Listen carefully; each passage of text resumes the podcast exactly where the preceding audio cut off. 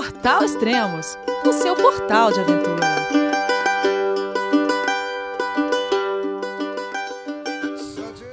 Bom dia, boa tarde, boa noite, bem-vindo a Extremos, o seu podcast de aventura. Esse é o primeiro podcast da Tamara Klink, filha do navegador e escritor Amir Klink. Ela e mais quatro amigos estão navegando de Paraty até Vitória, a bordo do barco Paraty 2, o mesmo que seu pai usou para fazer a circunnavegação da Antártica e que resultou no excelente livro Mar Sem Fim. Como o sinal de celular é muito difícil em alto mar, Tamara gravou alguns áudios de diário de bordo e nos enviou. E aqui está o podcast. Divirtam-se. João, é você, meu filho? Alô, pai. Eu consegui. Eu tô no cume do Everest. Eu vi, meu filho. Te acompanhei o tempo todo pela sua página Spot. A família de produtos Spot utiliza tecnologia 100% via satélite para manter você sempre conectado em suas aventuras. Fale de qualquer lugar do mundo através do Spot Global Fone e utilize o Spot Gen 3 para estar sempre rastreado e conectado aos serviços de emergência. Desapareça quando quiser, seja encontrado quando precisar. Saiba mais em findmespot.com.br.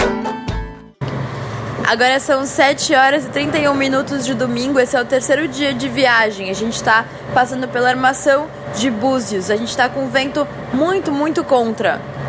Estamos indo em sentido nordeste, no vento que a gente está pegando é nordeste mesmo.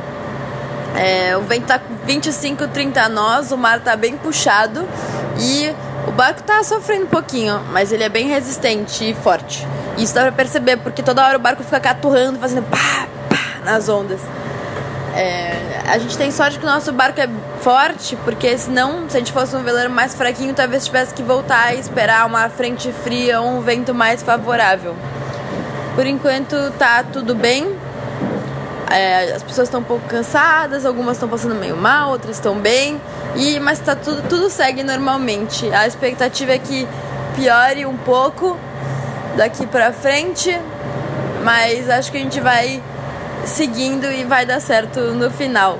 Agora, já, até aqui já foram 177 milhas náuticas em um, um dia e pouquinho. É, a gente está ainda a uma velocidade de 6.1 nós e faltam 171 milhas náuticas. A gente está bem no meio. Passamos a metade já. E é, provável que a gente chegue daqui um dia e meio, dois. Porque o vento está muito contra e isso diminui bastante nossa velocidade.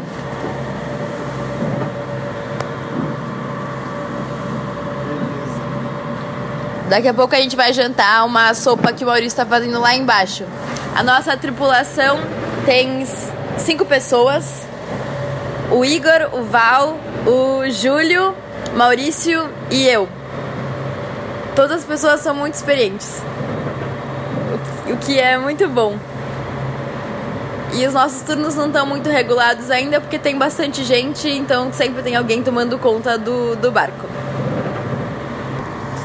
Aqui a gente está comendo super bem, porque o Maurício cozinha bem e toda hora tá fazendo alguma coisa.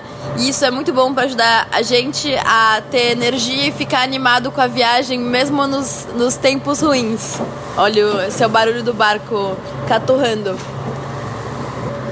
Uma coisa que está piorando um pouco o movimento do barco é que a nossa popa, a parte de trás do barco, está muito pesada e a parte da frente, a proa, está muito leve.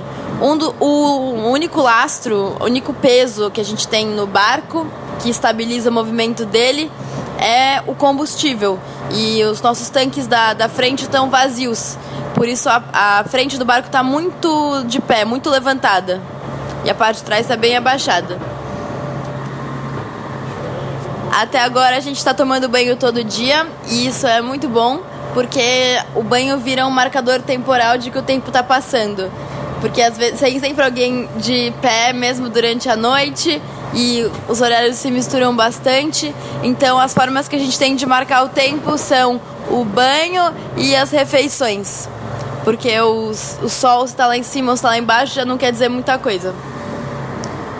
Ontem à noite a gente viu golfinhos nadando em volta do barco. Foi muito divertido. Se não tivesse tão escuro, talvez tivesse dado para registrar eles. Mas não precisa, a gente viu eles e isso foi muito legal. Aqui perto de Búzios hoje, a gente só tá vendo um navio grande, navio muito, muito grande de carga. Agora em volta do barco tem cinco navios, então o tempo todo a gente tá com o olho no radar pra. Opa, agora. Então o tempo todo a gente tá de olho no radar pra para tomar conta, né? Para não ter risco de, de colisão. E a gente não tá vendo nenhum barco pequeno, nenhum veleiro, nem barco de pesca tem hoje, porque o mar tá muito bravo. Apesar de ser uma parte meio chata, todo mundo tá feliz porque a gente tá se divertindo com, com o mar. Todo mundo aqui tá aqui porque gosta bastante. Às vezes dá um pouco de medo e um pouco de canseira e um pouco de tédio e um pouco de susto, mas acho que eu não estaria em nenhum outro lugar do mundo porque estar aqui é muito, muito feliz. Se eu tivesse que escolher pessoas para estarem aqui, além de nós, seria muito legal se minhas irmãs estivessem e meu pai e minha mãe, mas eles não estão porque eles foram visitar minha irmã que está morando em Lisboa e está deixando muitas saudades. Eu tô bem animada com as coisas que a gente vai ver, com as coisas que eu vou aprender e ainda tem um mês de viagem pela frente. Hoje é dia 14 de janeiro. E esse é meu relato em áudio número 1. Agora a gente vai ter que desviar de um navio que tá vindo um pouco na nossa direção. Mas vai dar tudo certo. Estamos otimistas com o que está por vir.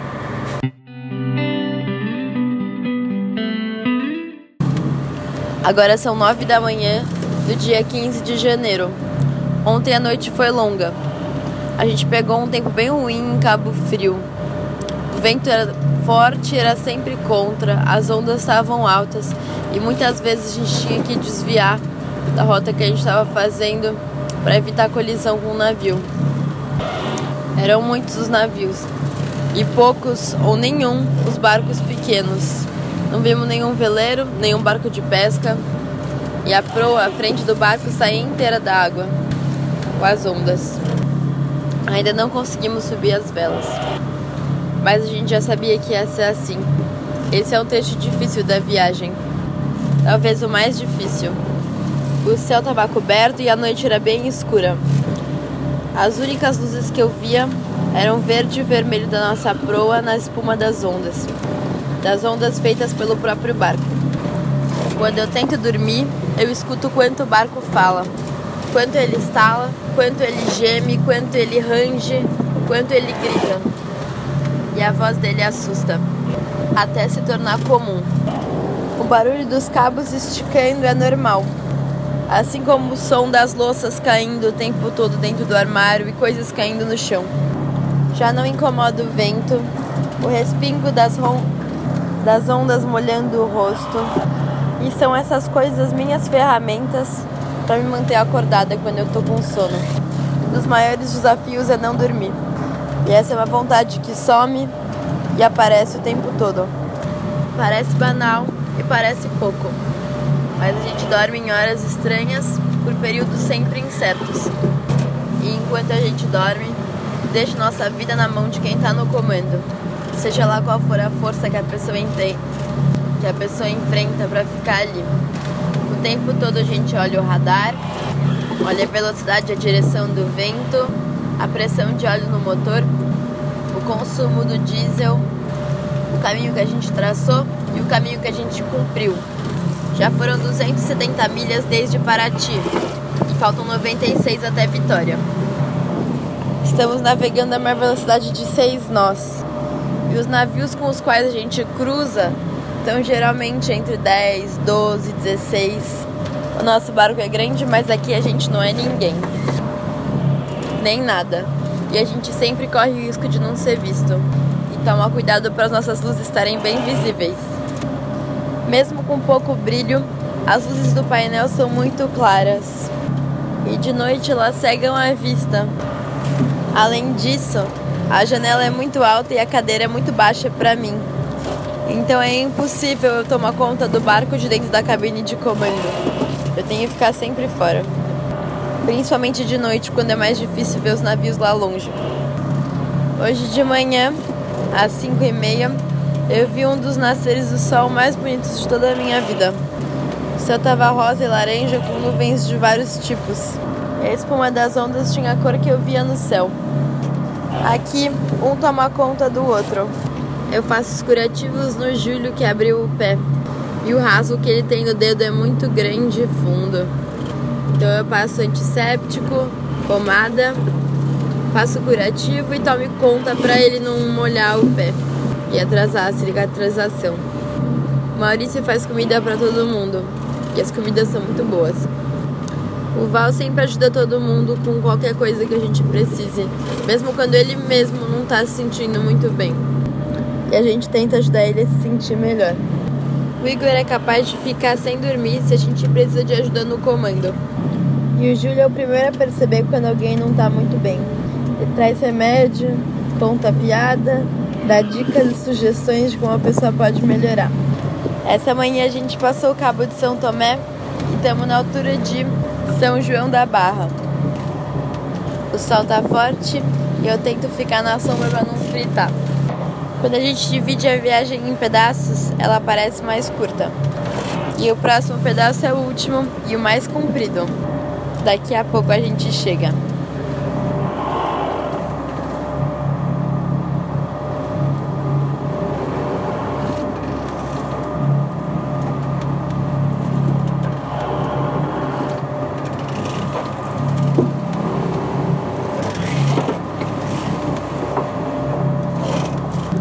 Uma frente fria que chegasse e resolver nossa vida. Mas já que ela não chegou, espero que ela não apareça na volta, porque assim a gente volta sempre com vento a favor de popa. E vai ser uma velejada incrível. Já já a gente chega e o que tem de duro a gente esquece para continuar a navegar.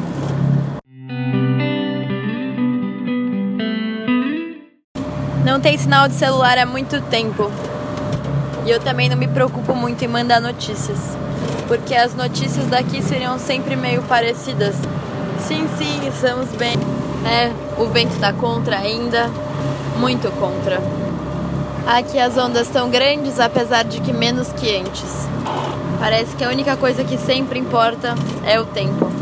Todo o resto está no nosso controle ou é nossa culpa. E o tempo passa lento e passa pesado, carregados de informações que não cabem nas palavras coisas que a gente sente sem saber dizer, coisas que a gente pensa sem perceber que é um pensamento, coisas que a gente lembra sem a certeza de um dia ter vivido, coisas que a gente devia ter feito e não fez, e agora não tem como, porque a vida em terra parece distante e inalcançável, e as horas que passam se arrastam pelo caminho. Agora eu penso em como deve ser estar sozinho no meio do mar quando tantas pessoas e tantos lugares povoam a cabeça o tempo todo. A culpa é sempre toda sua e o azar e a sorte também são sempre todos seus. Aqui faz sentido os barcos terem nome. Assim eu tenho que chamar quando eu quero conversar com ele.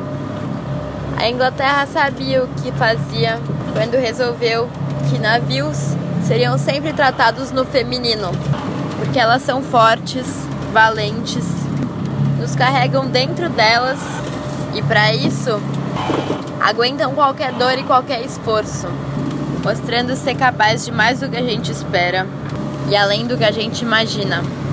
As nuvens escrevem o nosso futuro, nos dizem se vai chover e quando, dizem se o tempo vai fechar e quanto. E quando o mar reflete o céu escuro e cinza, elas podem dizer que não vai durar para sempre, dando sinais de que o tempo vai abrir e o céu azul vai ser visível outra vez. Quem sabe ler o que as nuvens escrevem, aceita estar na mão da natureza, aceita o que vem e o que passa, e que não há decisão que ela faça que a gente possa evitar. O que a gente pode fazer é nos esforçar ao máximo para usar o mínimo de energia do nosso corpo e o mínimo de esforço do nosso barco para passar pelo que for preciso. Aqui, a gente respeita o céu como a gente respeita o mar, como a gente respeita os limites do nosso corpo, ou pelo menos como eu respeito os limites do meu corpo. Eu sei que a minha força é pequena, Eu sei que a minha experiência é breve. Eu sei que se eu cair na água eu não tenho chance. Que eu posso ter fome, que eu tenho sono e que eu não sei de tudo. Aliás, eu não sei de quase nada.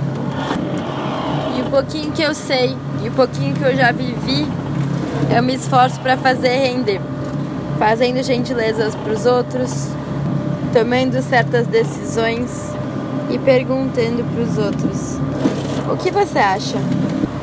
De noite eu desviei de um navio, um navio grande de carga. Quando o navio estava a 30 minutos vindo por Boreste, eu decidi fechar 10 graus e entrar por bombordo. Eu quis evitar passar pela frente dele, porque não é bom passar pela proa de ninguém e ele vinha bem mais rápido que nós. Depois eu me arrependi. Fechei mais 10 graus, depois mais 10 e tenho a impressão que ele não entendeu, porque ele também mudou o rumo e foi vindo para cima de mim. Fiquei com medo de colidir. Só voltei pro nosso rumo inicial quando ele já tinha passado por nós, completamente. Ele passou perto. Talvez tivesse sido uma decisão melhor passar pela proa dele e entrar por Boreste e abrir, porque ali no Cabo Frio passam muitos navios o tempo todo. De forma que os caminhos dos navios fazem parecer que o mar ali é uma hidrovia. Os barcos que sobem a costa passam por fora e os barcos que descem passam por dentro. E a gente que subia podia ter passado por fora também. É difícil isso de entender as distâncias e o tempo no mar. Porque o que está a uma hora de distância pode virar pouco tempo se a gente não toma uma ação rápida o suficiente. E os tempos das manobras são lentos. Eu queria ser um pouco maior. Uns 10 centímetros de altura iam me ajudar muito nesse barco porque ele foi feito exatamente para o tamanho do meu pai, que é pelo menos um palmo maior que eu. Então a retranca é alta, as janelas são altas, as catracas e as cadeiras também. Além disso, ele é canhoto e eu sou destra, e vários dos comandos são invertidos. Mas isso não chega a ser um grande problema, porque eu consigo pensar e inverter as coisas.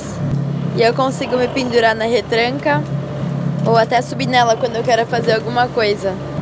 Posso também me apoiar em objetos para alcançar as catracas que estão no alto. E posso sentar em almofadas para conseguir ver por cima da altura das janelas, como eu estou fazendo agora. Estou vendo o mar, distante e interminável, igual em todos os lados que eu olho, sem nenhuma terra, sem nenhum navio, e o céu pintado de branco é a minha atração maior. No caminho de volta, de Vitória para Paraty, é provável que a gente pegue vento só a favor e tempo bom. E assim a gente não precisa da ajuda dos motores, que estão sempre roncando e competindo o ronco dos motores com o chacoalhar das ondas.